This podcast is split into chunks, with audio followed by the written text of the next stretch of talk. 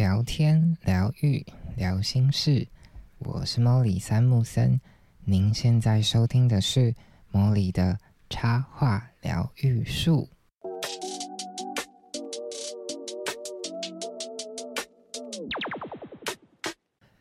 Hello，各位树洞的伙伴，又来到了莫里的说故事时间啦！停更了，诶，这样算停更吗？休更了一小会儿吧，休更了一小会儿，主要是怎么讲？一方面觉得接近年末真的是很多很多无微不微的事情，但另外一个方面，我觉得很主要的问题就是最近遇到了一些你知道情感上的关卡，所以。无心做很多事情，即便是工作上的事情也被停滞了、摆荡了等等的，所以啊，不得不说，这种怎么讲，我真的觉得“非诚勿扰”这件事情讲的很有道理，就是。真的不要没事来叨扰，一叨扰就会造造成你知道那个水池本来是很安定的，但那一被一被叨扰叨扰之后，然后就会深陷混乱，然后你又要从混乱的状态再回归平静，就需要一些时间。对，那这是我暂时休更的借口，所以真的非常抱歉。如果你很期待的话。非常感谢你的期待，希望我接下来还是可以持续的推出很棒的内容给大家。好，那今天要讲什么呢？今天要讲那个这个主题呢，跟我的好朋友小金鱼有关。为什么跟他有关呢？就是他前几天，好了，应该上个礼拜的啦。他上个礼拜就突然在那个我们有在一个讲师训的群组里面。然后他就邀请所有参与讲师训的伙伴分享你在二零二一年做过三个最好的决定。那当然，我觉得这个题目很有趣，因为它可以为这个 有点波折，你知道，因为疫情影响啊，因为种种的问题啊，导致非常的波折。可是能够走到年尾，你又觉得哦，可以这样安然度过非常幸运的二零二一，好好的。写下一个美好的句点。所以当时我看到这个题目的时候，就有蛮多思考的细节。像第一个，我就在想说，我们好像无时无刻都在做很多决定，比方说早餐要吃什么，午餐要吃什么，晚餐要吃什么，这是每一天你都会要经历的。然后今天的搭车路线要不要跟昨天一样啊？要不要有点不一样啊？今天要不要去哪里呀？要和谁出去啊？就是你好像无时无刻都在做很多很多的决定。那我就在好奇说，那人到底要如何分辨这个决定比那个好？又或者说，要怎么样才能分辨什么才是最好的呢？真的有所谓最好的决定吗？不过，其实我觉得对，就是你知道，想一想，又觉得，哎，好像这些事情，即便此时此刻，对于过去很遥远的那些选择而言，好像也没有一个具体的答案，所以就想说算了。不过，就是可以借由这样子一个自我整理、自我梳理的过程，去好好的理清过去这一年的选择经验跟变化，这样子，对。那至于我写下的是什么呢？就是今天要跟大家分享的重点啦。我今嗯，我这次写下的这三个最好的决定，分别是尝试新的可能、乐于分享以及持续的创作。那接下来我就会一一的跟大家解说为什么我写下了这几点。对，其实这几点也是酝酿了好一阵子呢。就是 我接到这个题目，我就在那个。就比如说搭车的时候，我就会想说，哎，这个题目我要写什么内容？然后可能做工作工工作到一半啊，就会想说，哎，这个题目可以写什么样子的内容？所以它其实是，嗯，酝酿了一些时间得到的结果。因为怎么讲，最好这件事情真的很难，你知道 就是。三言两语就决定就带过这样子，所以我就在那个你知道手机里的记事本就来来回回的修改修改，然后最后决定了这三个。那第一个尝试新的可能呢？为什么会说尝试新的可能对我而言是最好的决定？因为呢，我本身就是一个金牛座，就是你知道，在那个如果你去查星盘，在那个比例里面，金牛座就是最高的那一种。所以我觉得，身为一个金牛座的人，我不得不说自己真的某种程度上还蛮固执的。所谓的固执，我觉得就是有一些自己的坚持。那这些坚持就会体现在一些部分，像。如果有一些事情我还没有下定决心要去完成、要去做、要去尝试，别人怎么叫我，怎么煽风点火，那个火就是烧不起来。就是你知道，就是没有遇到什么燃煤助燃剂的一个火种，它就是怎样就烧不起来。但是，一不小心，你知道，那个燃煤一来，那个助燃剂一来，哦，那个点燃那个火真的是烧到一个不行诶。对，就是我觉得那种坚持到底的精神，就是充斥、充充分的体现在各个环节。你要么就是不做到一个极限，你要么就做，就是做到了一个极限。对，就是我觉得这是我自己对于自己的了解啊。那 maybe 有其他金牛座也是这么认为，或者是你周边的朋友有金牛座也也有这样子的病症，或者是嗯。特色对特色，或许这样，我自己揣测的。对，那这个二零二一年我做了哪些新的尝试呢？我觉得第一个要提的就是我去教书，对，就是我回到交大担任大学的讲师，然后教嗯图像说故事，然后还有另外一门是复合美彩艺术创作这两门课。那其实我从来没有想过自己会变成一个老师，有啦，我在高中的时候曾经想过，因为那个时候理由也很荒谬。我那个时候高中的时候，就是每因为我们的导师办公室在三楼，然后我们的教室在二楼，然后因为我是小老师，所以有的时候要去送一些考卷啊什么东西，我就觉得天哪，当老师好爽，就是可以在在办公室里面舒服的喝茶，准备上课的东西吧，还有跟别人聊天。我忘记是高中还是国中了，反正就是充斥这样子的想象，所以我有一度真的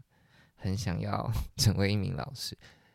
自此之后就没有这样子的想象，就会觉得天哪，我的学习过程如此的有机，你知道学的这个又学了那个，跑来跑去的，就会怀疑说，哎，走这么歪的这种学习的路径，到底是不是真的值得大家参考，这个值得大家学习？不过。嗯，我觉得当我真的接受这个考验，然后成为一名讲师，你知道这中间还是有很多心力交瘁啊、心理交战的时刻，因为那是一个全然的新的、陌生的领域，你必须要踏出你的舒适圈才能够抵达的一个地方。但我觉得，觉得当我真的这么做之后，可能开始跟同学互动，我觉得。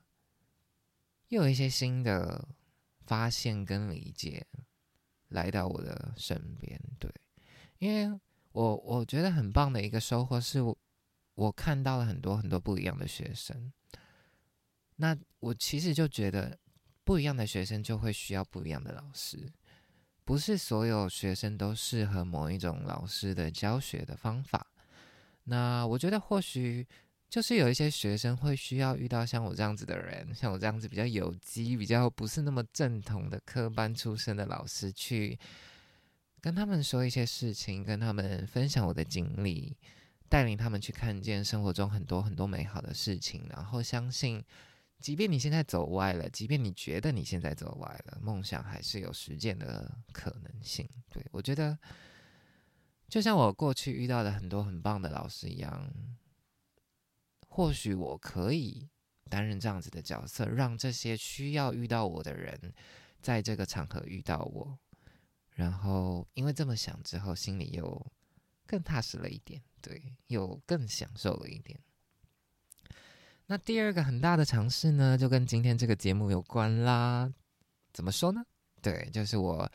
在 疫情那段期间，就是开始录制了 Podcast 频道。一个是我跟九迪跟小金鱼合作的三楼居酒屋，那另外一个就是这个频道茉莉的插画疗愈术。对，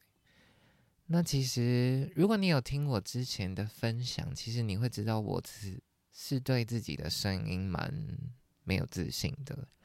那这其实跟过去的成长的经历有关，对。但我觉得这样子的焦虑，这样子的阴影，反而在这个录音的过程中，以及得到一些回馈的过程中，这些困扰好像。渐渐不见了，对我觉得怎么讲？这个世界真的是你的反射哎。当你越来越能够肯定自己之后，这些外界的声音就会给你越来越多肯定。对。那其实当初起心动念想要开始录 podcast 的原因真的很简单，就是因为我的好友 九迪，对他就是一个。嗯，以声音，我觉得他是一个以声音为创作素材的创作人。然后，我觉得有很多值得发挥的地方啦。可是，他就一直卡在，他可能觉得要打造什么什么样子的状态，他开开开，他才愿意开始做。比如说，他需要他的 partner ready 好，跟他一起录制节目，他才愿意做。就是没有那种。比较弹性、比较即兴的伙伴，然后那个时候我就想说，哎，我跟你知道小金鱼，就是还有九弟，平常就是在在群组里面乱聊一些有的没的，我就想说，哦，那反正疫情来也闲闲，我们就来录个 podcast 好了。反正你知道那个器材就是摆在旁边，就摆在旁边，还不如拿拿来用一下。对，当初的原因就是这么这么的简单，对我而言啦，所以就催生了一个节目。然后当我催生了一个节目之后，我就觉得，哎。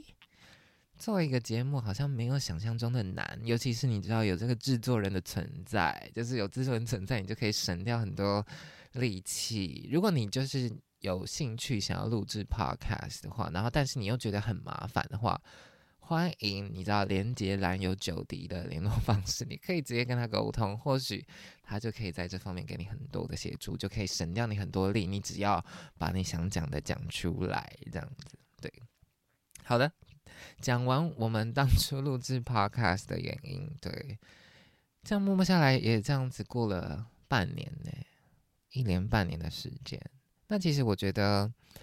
我有一个很大的收获是，特别是在录制三楼居酒屋，因为我们三在三楼居酒屋的节目的核心就是在推书嘛，就是在介绍一些我们觉得很棒的书，然后我觉得你你可以读，我觉得你读的会有很多收获的那些好书。所以我觉得很棒的一个收获是让我变得更有效率的阅读。你知道，一个人在没有时间限制下阅读一本书，尤其是你买的书，还不是图书馆借的书，就是没有时间限制啊，你就是会拉长阅读它的时间。但是因为要录制节目，所以我们必须要很有效率的、很有系统的吸收这些书，然后把它转化成一个语言的方式，分享给所有的听众。所以我觉得那是一个自我锻炼的过程，然后另外一个很棒的收获是，我觉得跟不同的人互动也是一个很棒的经验。像在这个在三楼居酒屋的节目里面，就是有我跟小金鱼跟九迪，然后我们三个人其实老实说，就是我们有一些共同点，但是也有很多很不一样的地方。所以其实即使是面对同一个观同一个梳理的观点，我们都可以提出不同的声音去。echo 去回应这个内容，透过自己的经验啊，自己过去的体会啊，或者是自己看到别的书里面提到的内容，所以会有一个很棒的激荡的过程。对，然后当这个节目录啊录出之后，观众也会给到一些回馈，你就觉得哇哦，这一切都很有趣。我觉得在录这个节目也是如此，就是你会听到一些。你过去没有想过会听到的东西，或者是接触到的东西，它默默的拓展了你的世界，让你的安全范围变得更广阔。这样子。那其实因为录制了三楼居酒屋的节目，大家也知道，就是我尝试的画贴图这一件事情。这对我而言真的蛮不容易的，因为你知道，在不好意思，在 Line 刚推出。可以上架贴图系统的时候，就有人 就有人鼓吹我要画贴图。想想这件事情，应该至少也五年跑不掉的吧？对，就是你知道，我就是牛，就是推不动。但是当你突然发现，哎，好像有什么值得尝试的事情的时候，那个效率真的是快的一个不行。我记得我大概一两个礼拜以内就把这个东西搞定，然后上架完成，然后让大家可以下载。所以如果你有兴趣的话，欢迎下载三楼居酒屋，你可以在 Line 贴图 Story 里面找到。对，那另外一个很棒的尝试就是策展。对，我觉得又是有别于以往的一个大的突破，因为，呃，以前策划的展览往往都是自己的个展，就是自己想要怎么做就怎么做，所以自己就是因为你知道这是自己的东西，所以你想怎么弄就怎么弄了，没有什么人会管你。但是很少有展出的是那种可能内容啊比较不是属于自己的，或者是有很多其他的作品一起。展出的，就是你不是这个展览里面最主要的那个核心的活动，对，那其实就是很少有这样子的机会，可以把自己的对于展览的想法放大到整个展览的空间。然后，因为今年就是默默的跑出了这样子的机会，而策划了两档不一样的展览。一档是在桃园的不简单小故事，就是之前有跟大家介绍过的，在 A 八艺文中心的一个展览，然后它的展期到十二月二十五号，就是这个礼拜六，所以你听到的话，你还没看的话，赶快去哟。那另外一个呢，是在阳明交通大学的阳明校区，就是在石牌附近的书之参赞与超越艺术家的书这档联展。那这个展览呢，就是到这个礼拜五而已哦，十二月二十四号，所以好好的把握最后的机会，就是展期都剩最后不到一周，请大家把握机会看看这个很棒、很棒、很棒的展览。都不都不是你知道，不是我的内容哦，但是我也觉得很棒，所以是真的很棒，所以诚挚的邀请大家去看，尤其是当你在此时此刻听到，然后时间还来得及的时刻，对。好那第二个要跟大家分享的是，就是分享。对，第二点我写下的就是乐于分享。为什么我觉得分享很重要呢？嗯，我自己觉得作为一个创作者，你的创作的过程中，很多时候是很一个人的、很孤单的、很孤独的。但是在你完成创作之后，又会进入到一个分享跟交流的时刻。我觉得作为一个创作者，很多时候会很害怕、戒慎恐惧，但又有点期待这样子的事情，因为你终于有一个机会，暂时离开那个孤独的状态，去分享你在这个孤独的时刻中积累了什么东西，你想要跟大家分享什么东西。那其实，在二零二一年，就是今年，我有蛮多的作品问世，不管是我自己的，啊，或者是跟别人合作的。像我的第三本原创的法文绘本《爸爸的小货车》，除了在法国就是今年的夏天发行之外，然后也开到了台湾，然后在台湾上市。那当时因为上市的时候刚好就遇到疫情，所以也办了几场线上的分享。跟不同的角色对谈，像编辑呀、书店的主人呐、阅读的推广人呐，去好好的聊一聊我在这本书里面到底想讲什么。那其实除了这本书之外，我也有跟其他的老师、其他很棒的创作者合作的不同的书，像是跟汪凡老师合作的《我要》，还有青燕老师合作的《红鼻子医生》，然后还有嗯。跟一个外国的组合合作的《Taste of Lunar New Year》农历新年的美味。那我觉得，因为疫情的关系，就是少了很多跟读者见面互动的机会，非常的可惜。所以，真的很希望未来有机会可以跟大家再分享这些，真的是透过时间、透过孤独淬炼出来的好作品，这样。那另外一个关于分享的事情呢，是我终于办了系列读书会，耶！第一点有提到金牛座的牛脾气，对，所以在我真的理清自自己为什么要做一件事之前，我真的不会轻举妄动。我觉得这个特质也就是也充分的体现在这件事上。当很多其他讲师训的学员、其他讲师训的老师都纷纷的办起一场又一场的读书会的时候，我就在想说，我到底为什么要办读书会哦？我作为一个创作者，我有什么好？你知道，读书给就是我读书就够了，为什么要读给就是跟别人一起读？就是有点跨不过那个心里的坎，就是不懂为什么人家要听我读什么书啊？就是我凭什么跟人家讲这件事情？对，然后活动这么多，为什么要来参加我的？直到有一天，我觉得也是在疫情的时刻吧，就是疫情疫情的时刻，你特别少那种需要奔波的行程，你通常很多时候都是待在家里，所以你有很多自己的时间，那你就有很多自己的时间可以理清你到底为什么想要做一件事情。那。我觉得那的确是突然有一天，我突然有这样子的想法，我想要做这样子的一个系列。谁说艺术家一定穷？是因为我觉得不仅仅是我，周边有好多人都卡在这个限制性信念里面。我们就觉得成为艺术家，不管你知道，艺术家有很多类型，艺术家领域这么多，但大家好像都很多时候都会有一种抗拒，特别是。还在门外观看的这群人，就会觉得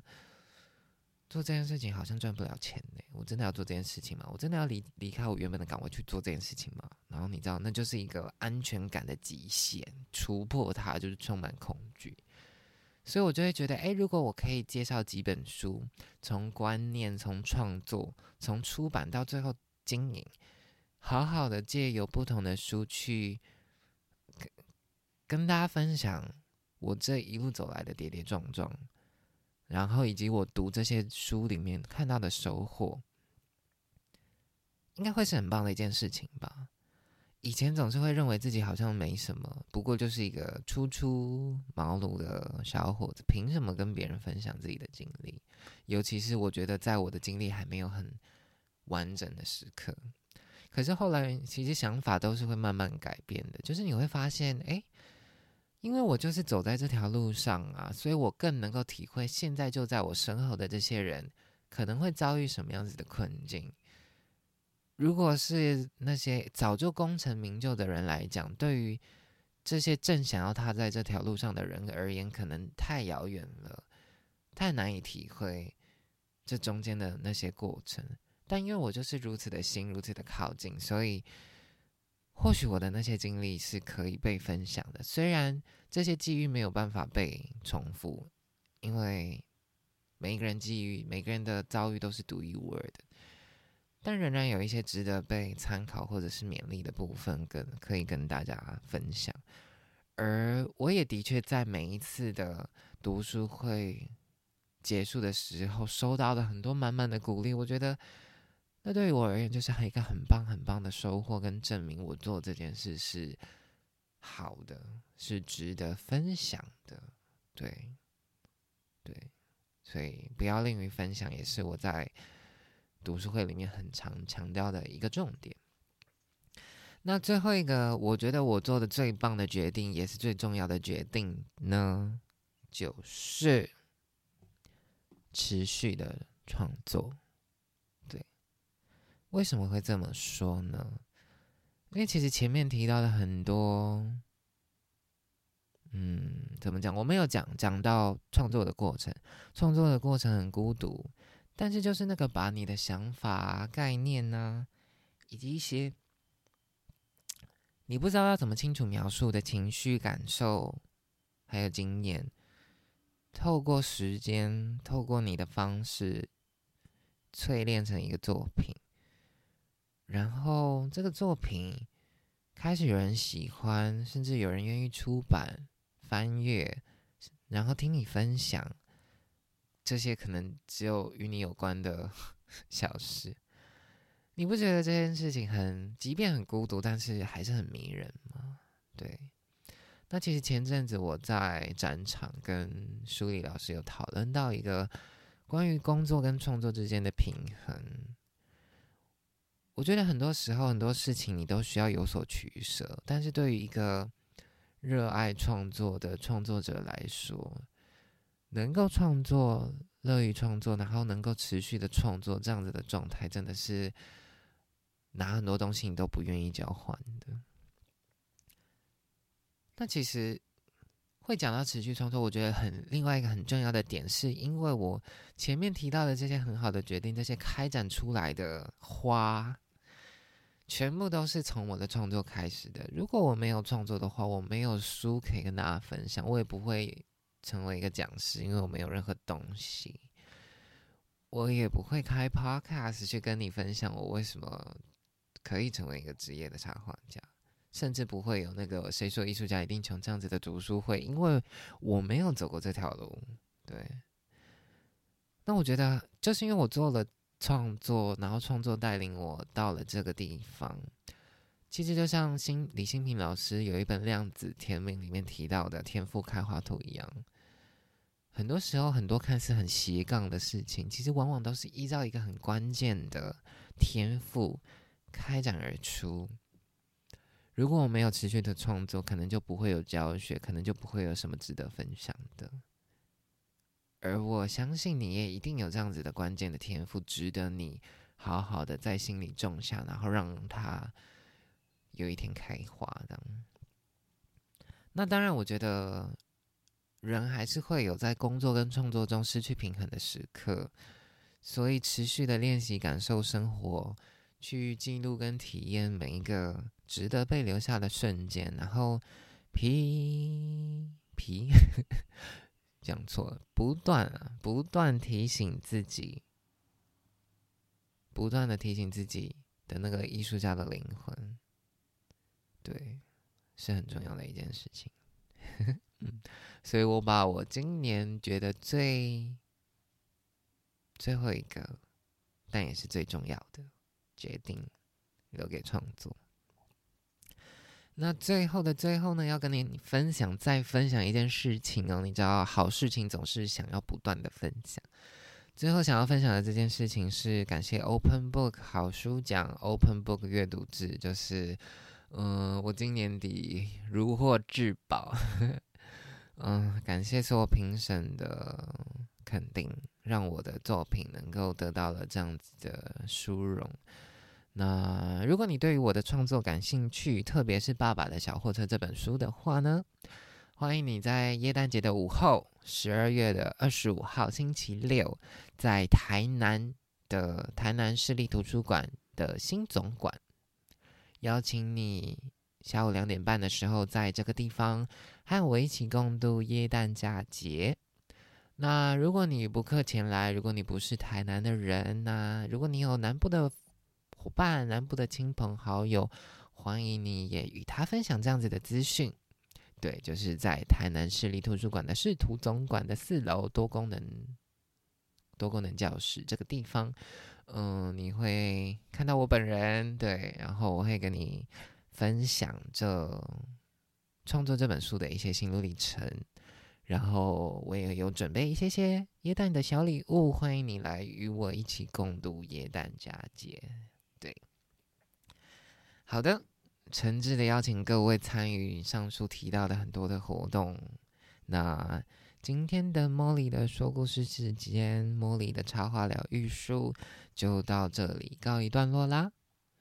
好久不见大家，如果你依旧喜欢我的节目，欢迎你到 Apple Podcast 帮我按赞、给五星评分，然后留下好评。然后如果有任何更多想说的回馈啊、心得啊，